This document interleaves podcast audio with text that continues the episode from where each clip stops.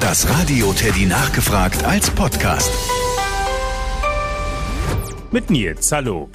Lilly aus Berlin-Moabit hat neue Buntstifte bekommen mit sehr vielen verschiedenen Farben.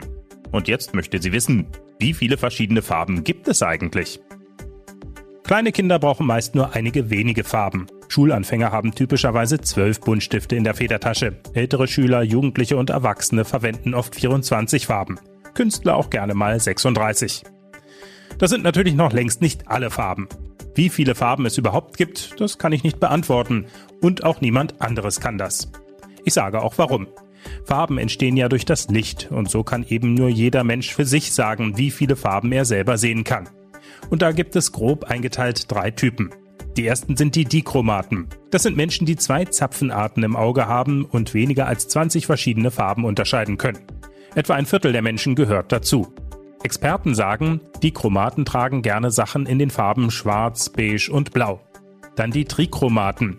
Die können bis zu 32 Farbnuancen unterscheiden. Das kann etwa die Hälfte der Menschen und dazu sagen die Experten, die mögen es gerne bunt. Jetzt ist noch ein Viertel der Menschen übrig. Das sind die Tetrachromaten, die bis zu 39 Farbnuancen sehen können. Sie haben wie die Bienen eine vierte Zapfenart, die gelb empfindlich ist. Das Radio Teddy nachgefragt. Jede Stunde immer kurz vor halb. Mit coolem Wissen zum Weitererzählen auf dem Schulhof. Und eine neue Podcast-Folge immer donnerstags.